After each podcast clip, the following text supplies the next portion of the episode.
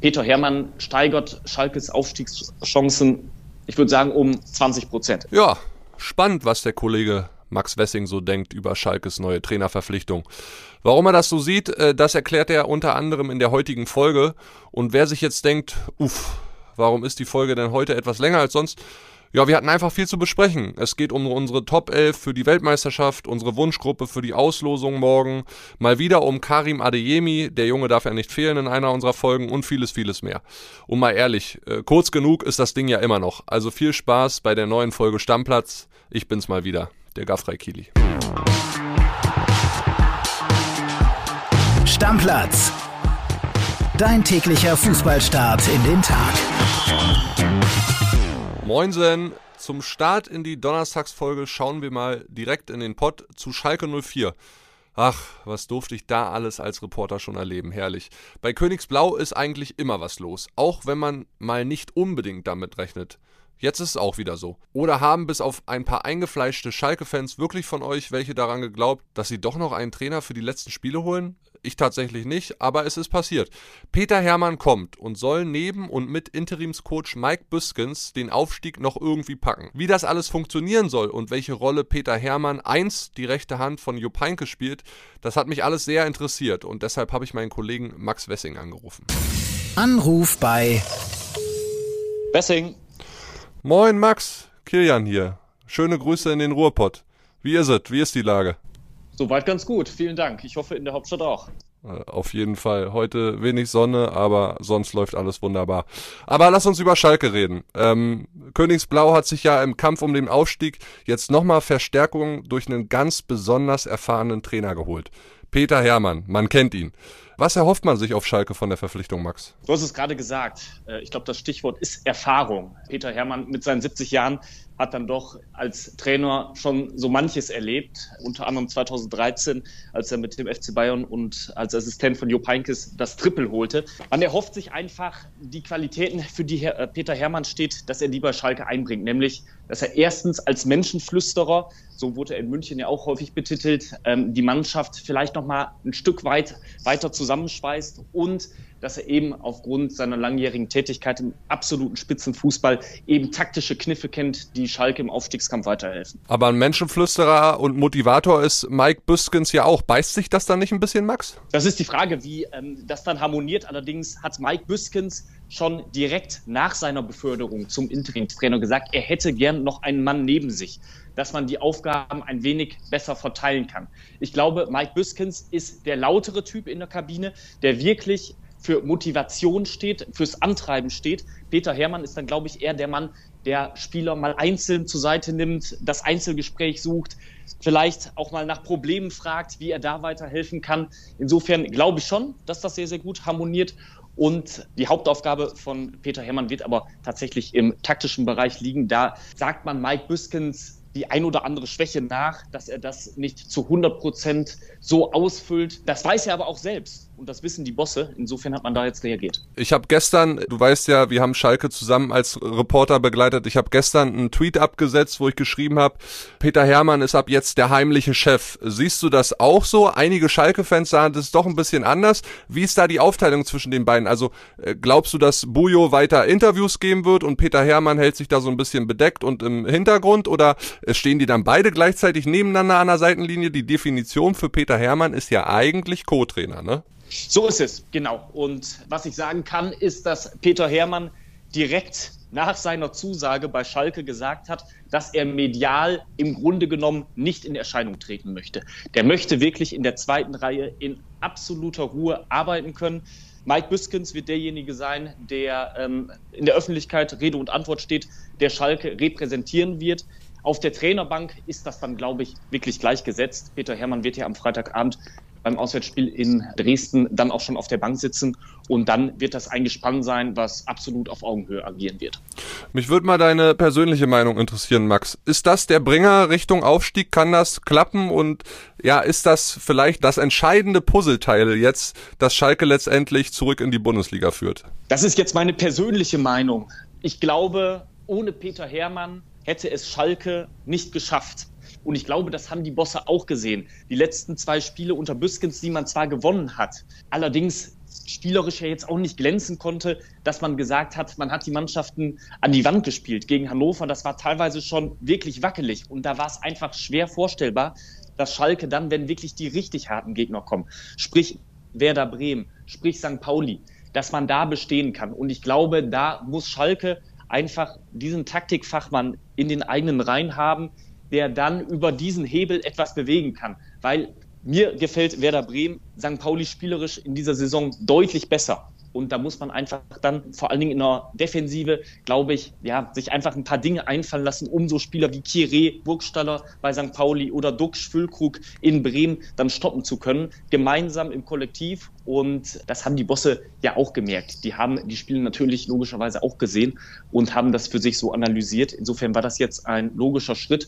Und um deine Frage zu beantworten, Peter Hermann steigert Schalkes Aufstiegschancen ich würde sagen, um 20 Prozent. Interessant. Würde ich aber auch so mitgehen. Ich finde Peter Hermann echt eine richtig gute und wichtige Verpflichtung. Das ist aber jetzt alles zeitlich begrenzt. Bis Saisonende sind die da oder ist es vielleicht sogar möglich, dass äh, Peter Hermann das irgendwie länger macht? Bei Peter Hermann weiß man nie. Der hat 2018 eigentlich schon seine Karriere beendet und hat schon gesetzliche Rente empfangen, bevor er dann nochmal zurück in den Job gegangen ist, dann als Co-Trainer in der U Nationalmannschaft neben Christian Wörns, was er heute auch noch macht. Dank der Freigabe vom DFB kann er jetzt diesen Zwei-Monats-Job bei Schalke überhaupt erst ausführen. Aber bei Schalke ist es tatsächlich ähm, zeitlich begrenzt. Das war mit Mike Büskens von vornherein so abgesprochen. Das ist mit Peter Hermann genauso abgesprochen, dass es eben um diese sieben Spiele geht, um dieses Kurzprojekt, das bestenfalls dann in der Bundesliga-Rückkehr enden soll. Und ähm, die Pläne der, der Schalke-Verantwortlichen sind ja auch klar, dass dann im Sommer wirklich eine Trainerlösung kommen soll, die langfristig ist, in welcher Liga dann auch immer. Aber dieses Gespann Büskens Hermann arbeitet tatsächlich nur bis zum 14. Mai, vielleicht noch ein bisschen länger, sollte es in die Relegation gehen. Was die Zukunft angeht, bist du ja auch bestens informiert.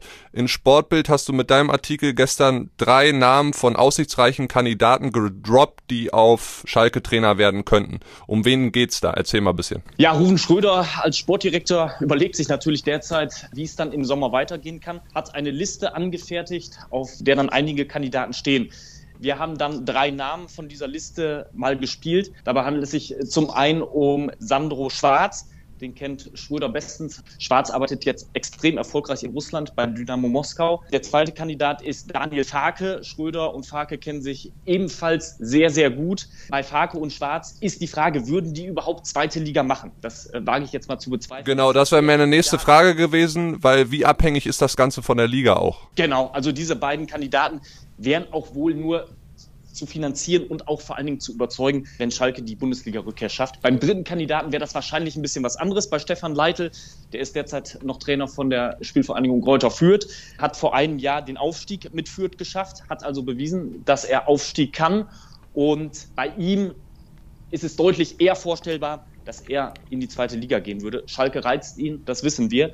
Und wäre auch wahrscheinlich in der zweiten Liga wirtschaftlich deutlich realistischer darzustellen für Schalke. Genau, zumal sich ja der Vertrag von Dimitrios Gramotzes, der kürzlich gefeuert wurde, bei einem Aufstieg automatisch verlängern würde und er in eine Gehaltskategorie aufsteigen würde, die Schalke schon saftig Geld kostet. Aber gut, das ist bei Königsblau so. Wir schauen weiter, wie sich das jetzt alles entwickelt. Ich bin sehr, sehr gespannt auf das erste Spiel unter dem Duo Bujo und Peter Hermann. Freue mich drauf und Max, du beobachtest es ja weiter für uns und dann werden wir sicherlich in der kommenden Woche nochmal miteinander sprechen. Bleib schön gesund, auf bald. Ciao, ciao. So ist es, ihr auch. Ciao. Jetzt weiter nach Wolfsburg. Denn auch da sitzt ein anderer Cheftrainer auf der Bank. Zumindest einmalig an diesem Wochenende. Denn weil Florian Kofeld mit Corona ausfällt und auch sein Co. Michael Fronzek nach einer Gesichtsoperation nicht kann, muss ein ganz anderer ran. Mein Kollege Kevin Schwank erzählt uns mehr über diese ganz besondere Konstellation. WhatsApp ab. Kilian, Grüße. Am Sonntag wird gegen Augsburg bei Wolfsburg jemand den Trainerjob übernehmen, der jünger ist als seine meisten Spieler, nämlich der 25-jährige Vincent Heilmann. Oh, super Typ, würde wahrscheinlich Marc von Bommel sagen. Ja, richtig gehört. Marc von Bommel brachte im Sommer Vincent mit nach Wolfsburg. Bei Eindhoven, das ist ganz witzig, trainierte Vincent Ruben von Bommel. Das ist der kleine Sohn von Marc. So lernten sich beide kennen und ja, Marc schätzt die Arbeit von Vincent sehr hoch ein und wollte ihn unbedingt als Assistenten haben und hat ihn dann mitgebracht. Tja, tragischerweise hätte Vincent wahrscheinlich lieber unter Marc von Bommel selbst Fußball gespielt. Das klappte leider nicht, aber nicht, weil es an der Qualität lag. Nein, Vincent war ein hochtalentierter Kicker tatsächlich in der Jugend von Eindhoven. Aber nach drei Kreuzbandrissen machte sein Körper Schluss und mit einer Profilaufbahn hat es nicht geklappt. Er wurde dann prompt Jugendtrainer und hat jetzt stetig weiterentwickelt und hochgearbeitet. In einem Interview mit mir hat Vincent mal gesagt, schwierige Spieler sind das Geilste am Trainerberuf, weil sie keine Ja-Sager sind. Tja, da würde ich mal sagen, dass er mit Spielern wie Max Kruse wo richtig gut auskommt. Nochmal zurück in den Pott, denn bei Borussia Dortmund, da biegt der Eiertanz, so will ich es mal sagen, um Wunschspieler Karim Adeyemi auf die Zielgerade ein. Wir reden ja schon seit Wochen, besser gesagt seit Jahresbeginn über den Jungen. Er ist sich mit dem BVB längst einig und trotzdem ist der Deal immer noch nicht zustande gekommen. Denn es herrscht immer noch ein knallharter Ablösepoker.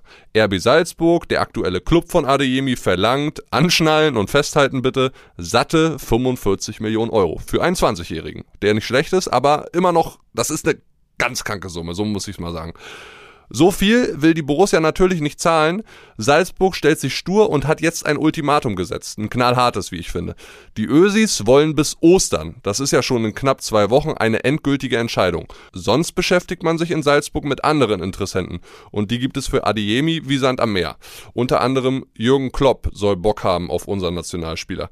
Ich bin echt gespannt, ob Dortmund und Salzburg sich wirklich noch irgendwie einig wären, weil es wäre am Ende echt schade, wenn wir diesen geilen Kicker nicht in der Bundesliga sehen. Das gibt's nur bei Bild. Ja, Freunde, die Länderspielpause ist so gut wie durch und klar freuen wir uns alle, dass die Bundesliga am Samstag wieder weiterrollt, aber wir wollen zumindest heute noch einmal über unsere Nationalmannschaft sprechen. Schließlich steht ja die WM und darauf warten wir alle vier Jahre vor der Tür. Ein geiles Ereignis. Die Spiele gegen Israel und Holland, die waren ganz ausschlussreich, vor allem was unsere Ausgangslage angeht. Ich finde es ja gut, dass die Jungs, vor allem Manuel Neuer, ganz klar das Ziel benannt haben. Weltmeister werden. Das Maximale rausholen, so wie es sich für einen ambitionierten Leistungssportler gehört. Aber ein echter Titelkandidat sind wir Stand jetzt noch nicht. So viel muss man sagen. Richtig ist dafür allerdings auch, es gibt keinen Gegner, der für uns nicht schlagbar ist. So hat es auch unser Chefredakteur Matthias Brüggelmann heute in seinem Kommentar geschrieben. Ich will jetzt mal diskutieren über unsere potenziell beste WM 11 Stand heute und unsere Wunschgruppe für das Turnier in Katar. Deshalb sitzt mir jetzt mein Podcast-Kollege André Albers gegenüber. Moin André. Hallo Kini, grüß dich. Ja André, Lothar Matthäus, unser Weltfußballer, unser Lothar, hat seine WM-11 aufgestellt. Äh, ganz interessante Truppe, oder? Lass uns mal drauf gucken. Auf jeden Fall. Ich muss eine Sache noch sagen, du hast gerade gesagt, ein Titelkandidat sind wir noch nicht weiß ich nicht, ich sehe das natürlich auch immer ein bisschen mit dem Fanherzen, ne, aber ich finde schon, dass wir eine sehr, sehr gute Mannschaft haben. Ich stimme dir auf jeden Fall zu, dass wir jeden schlagen können. Titelkandidat wären wir auf Anhieb gewesen, wenn wir die Holländer vorgestern in Amsterdam 3 oder 4-0 weggeklatscht hätten. Dann würde ich da mitgehen. Aber so, ey, es muss ja auch noch Verbesserungspotenzial sein. Das Turnier ist noch 6, 7, 8 Monate hin. Wir spielen ja erst im Winter. Also ganz ruhig, immer ruhig. Ja? Okay, ich beruhige mich. Sehr gut, freut mich. Jetzt lass uns aber auf Lothars WM-Truppe schauen, ja. ja? Also da ist wieder ein dicker Bayern-Block drinne. Mehr als die Hälfte der Spieler in unserer potenziellen WM-Startelf, die Lothar benannt hat, Bayern-Spieler. Richtig? Ja, absolut und finde ich auch richtig gut. Also ich glaube, da kommen wir ja gleich noch zu, aber die Abwehr ist sicherlich unser größtes Problem. Manuel Neuer ist wahrscheinlich der, der am sichersten gesetzt ist in dieser Startelf, würde ich sagen. Denn obwohl wir da ja gar kein Problem haben, wir haben noch Ter Stegen und Trapp dahinter. Ist ja unglaublich einfach, was wir für ein Torwartniveau haben in Deutschland.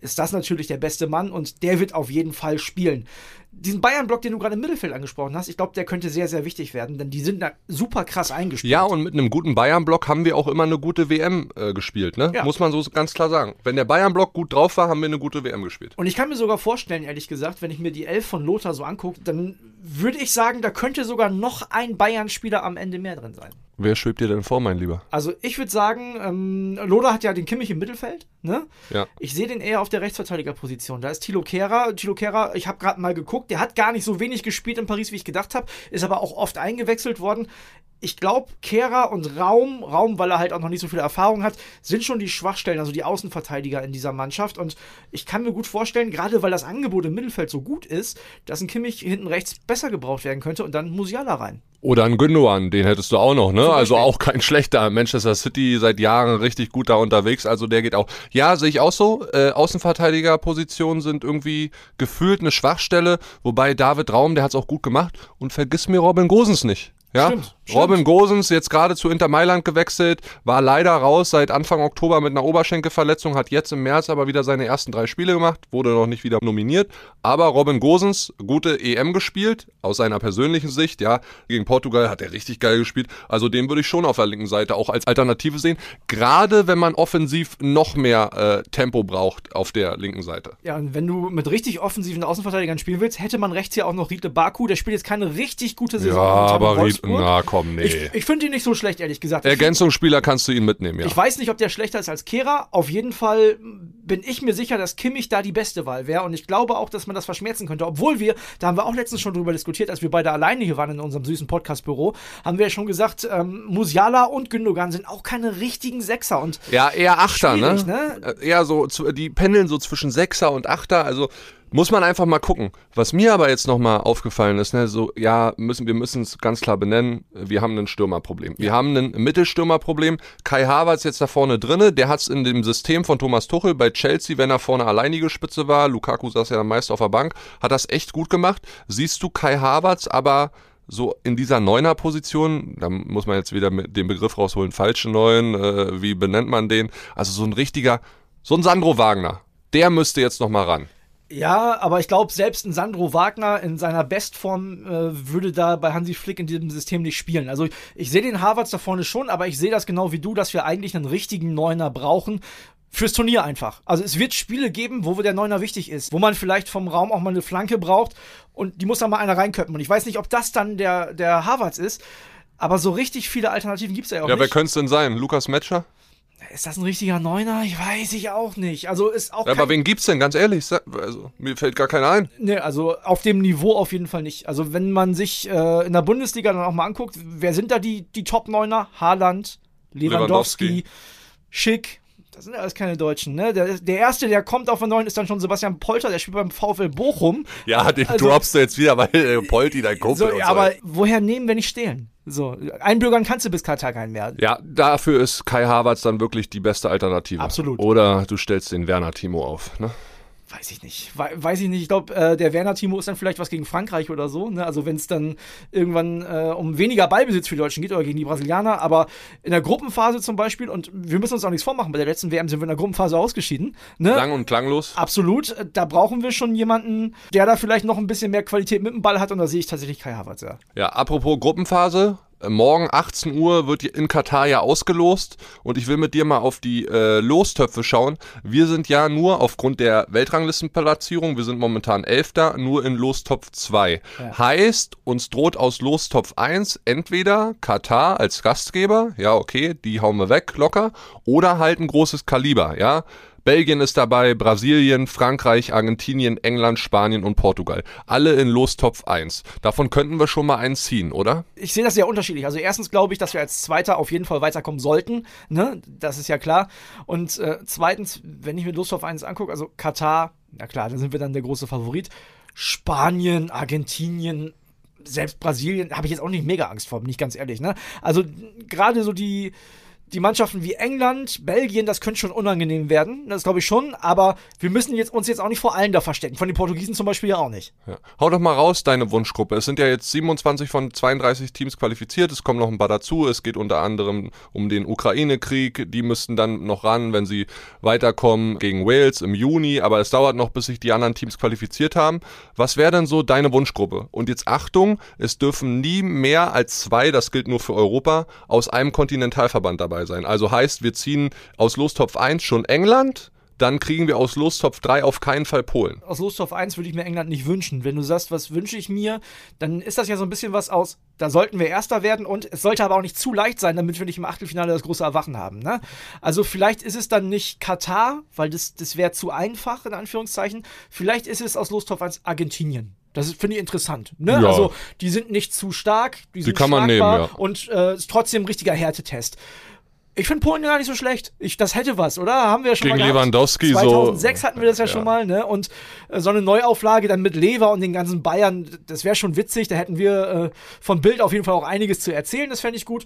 Und dann vielleicht was Exotisches auf, aus dem vierten Topf. Ich weiß ehrlich gesagt gar nicht, was da alles drin ist. Da haben wir dann noch Ecuador, Kanada. Kanada wäre dann äh, Duell mit Alfonso Davis Oh, ne, für den. Bayer-Block. Auch schön, schön. Zum ersten Mal seit 36 Jahren wieder dabei, die Kanadier. Der ist ja völlig ausgerastet. Auch äh, Fonsi bei Twitch durchgedreht, äh, Ja. geweint und Tränen. Und Ja. Ich würde mir aber ein afrikanisches Team wünschen, ja. Äh, Ghana wäre drin, äh, Kamerun wäre drin oder man nimmt Saudi-Arabien. Erinnerst du dich noch? WM 2002 in Japan und Südkorea, erstes Spiel gegen Saudi-Arabien war es 8-0. Ja, Miro Klose ist da richtig durchgedreht dem Spiel, das weiß ich noch. Ja, ich, also das Ding ist halt aus Top 4 bei den Afrikanern, dann könnte es für uns aber doch nochmal gefährlich werden. Also jetzt stell dir vor, wir schlagen Argentinien nicht. Ich finde Kamerun nicht so schlecht und Ghana auch nicht. Da ist auch immer mal ein Unentschieden drin. Haben wir, als wir Weltmeister geworden sind, zum Beispiel gehabt gegen Ghana, 2-2 in der Gruppenphase, wenn ich mich richtig erinnere. Vielleicht doch lieber die Kanadier, wenn wir schon Argentinien haben. Also ich sag dann Argentinien, Polen, Kanada und dann wirst du mindestens Zweiter, da lege ich mich fest. Ja, aber man muss auch sagen, André, und damit äh, kommen wir zum Ende unseres wunderschönen Gesprächs. Wenn du Weltmeister werden willst, musst du alle schlagen. Von daher kann die Hammergruppe auch kommen. Nehmen wir mit. Mein Gott. Aber musst du nicht in der Gruppenphase. Ja, gut, aber also dann hast du vielleicht schon mal ein, zwei äh, Top-Gegner, die äh, in der K.O.-Phase in Frage kommen würden, schon mal rausgekickt. Ja, aber erinnere dich doch mal an Portugal zum Beispiel bei der EM in Frankreich. Die haben erstmal nur unentschieden gespielt. Ja, du immer mit deiner Schwarzmalerei. Du hast ja auch drauf getippt, dass Schweden zur WM fährt. Was ist passiert am Ende? Hör Na gut, auf. André, vielen Dank, dass du wieder bei mir warst. Hat sehr viel Bock gemacht, mit dir zu quatschen. Und äh, wir schauen mal, was die Auslosung uns dann bringt. Morgen, 18 Uhr. Bin aufgeregt. Ja, jetzt interessiert uns natürlich eure Meinung. Geht ihr mit mit Loders Wunsch WM 11 oder seht ihr es anders? Ich sag's ihr euch nochmal. Neuer im Tor, die Abwehr mit Kehrer, Süle, Rüdiger und Raum. Im Mittelfeld dann das Bayern-Bollwerk um Kimmich, Goretzka, Müller, Gnabry und Sané und vorne drin Kai Havertz. Schickt uns mal eine E-Mail, Sprachnachricht oder Instagram-Message. Und wenn ihr gleich dabei seid, gerne auch nochmal eure Wunschgruppe für die Auslosung morgen um 18 Uhr. Ich bin echt gespannt, was ihr so denkt. Ja, morgen dürft ihr dann wieder meinem Kollegen André Albers lauschen. Der muss sich heute noch etwas schonen, weil er nach seiner ersten Sporteinheit nach gefühlt 10 Jahren Muskelkater ohne Ende hat und sich nicht bewegen kann. Also ich hoffe, der sitzt hier dann wieder. Also, seid nachsichtig mit ihm. Bis dahin, macht's gut. Stammplatz. Dein täglicher Fußballstart in den Tag.